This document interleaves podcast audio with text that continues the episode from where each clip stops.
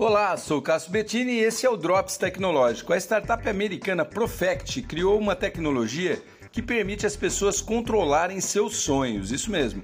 É um dispositivo vestível que se chama Halo. Uma espécie de bandana é colocada em volta da cabeça e emite sinais de ultrassom que atuam quando a pessoa está em estado REM, naquela fase que a gente fica meio acordado, meio dormindo.